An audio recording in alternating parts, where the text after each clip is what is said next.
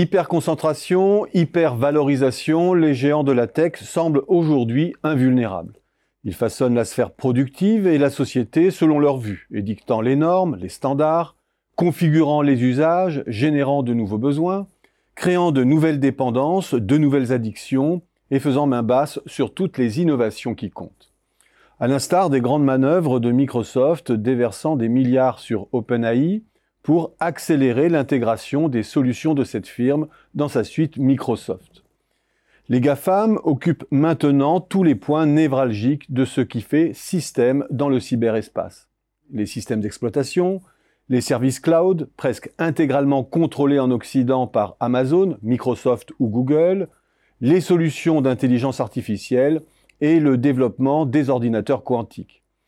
Et chaque avancée génère de nouveaux besoins cumulatifs de mise à niveau des systèmes existants, de sécurité ou de maintenance. Un certain nombre de ces entreprises se retrouvent maintenant en situation de quasi-monopole naturel, compte tenu des coûts fixes déjà engagés et de la transversalité des services qu'elles rendent à l'économie monde. En avril 2023, la capitalisation boursière de la tech et d'Amazon réunis représente à elle seule près de 29% du total du SP500, l'indice phare américain. Un poids considérable à relier à la trajectoire de valorisation des entreprises de cet écosystème.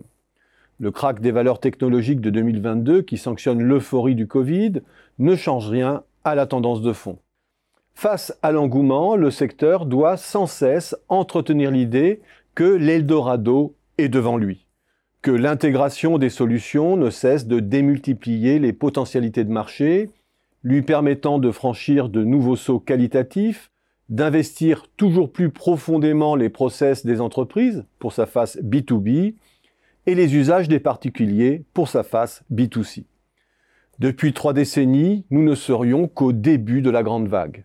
Et les rockstars du secteur, d'Elon Musk à Bill Gates, en passant par Mark Zuckerberg, à coup de buzz médiatique, relancent régulièrement le mythe de la nouvelle grande déferlante qui va refaçonner le monde, reléguant le smartphone au rang d'antiquité. Un discours en étrange décalage avec ce que l'on observe aujourd'hui.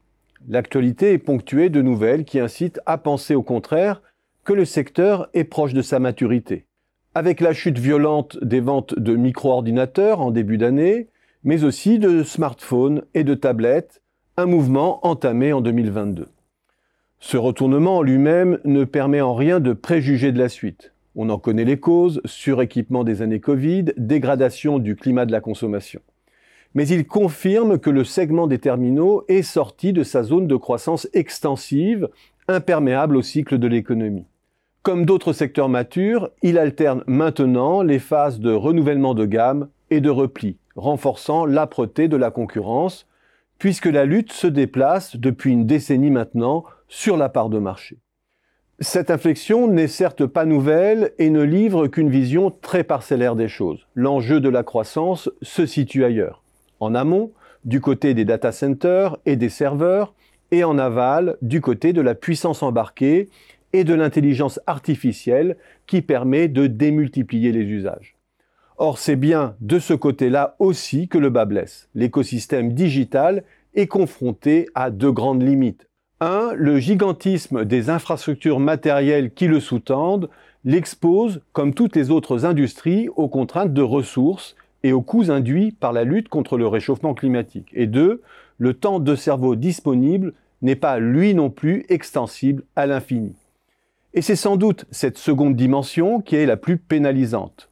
Les usages numériques sont chronophages, des réseaux sociaux aux jeux, en passant par la consommation de contenu en ligne. Ce temps est la ressource rare qui permet au modèle biface de traquer nos données personnelles et de les monétiser sur leur face payante. Et les plateformes se livrent maintenant à une lutte de plus en plus âpre pour capter ce temps qui entre en rivalité avec d'autres temps sociaux difficilement compressibles. Les récents déboires de Meta concernant notamment le potentiel de développement rapide du métaverse ou de Twitter nous rappellent que ces plateformes elle aussi, occupe un espace qui arrive à maturité, exacerbant la concurrence sur un marché où il n'y a pas de place pour tout le monde et où il y aura des morts. Dernière limite enfin, ce qui constitue la ressource vitale de nombreux modèles d'affaires du web, la publicité. La croissance de cette dernière est indexée sur la croissance de l'économie, limitant là encore le déploiement des plateformes. Manias, Panics and Crashes, c'est le titre d'un célèbre ouvrage de Charles Kindleberger, nous rappelant que chaque grande vague d'innovation, à l'instar de celle des chemins de fer, s'est accompagnée d'une euphorie entrepreneuriale et financière, conduisant inexorablement à des surcapacités et à une correction sévère où l'État intervient et reprend la main sur des infrastructures essentielles qui relèvent de monopoles naturels.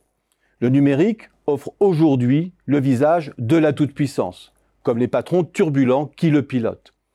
L'histoire nous rappelle de son côté que l'euphorie n'est jamais très éloignée de la chute.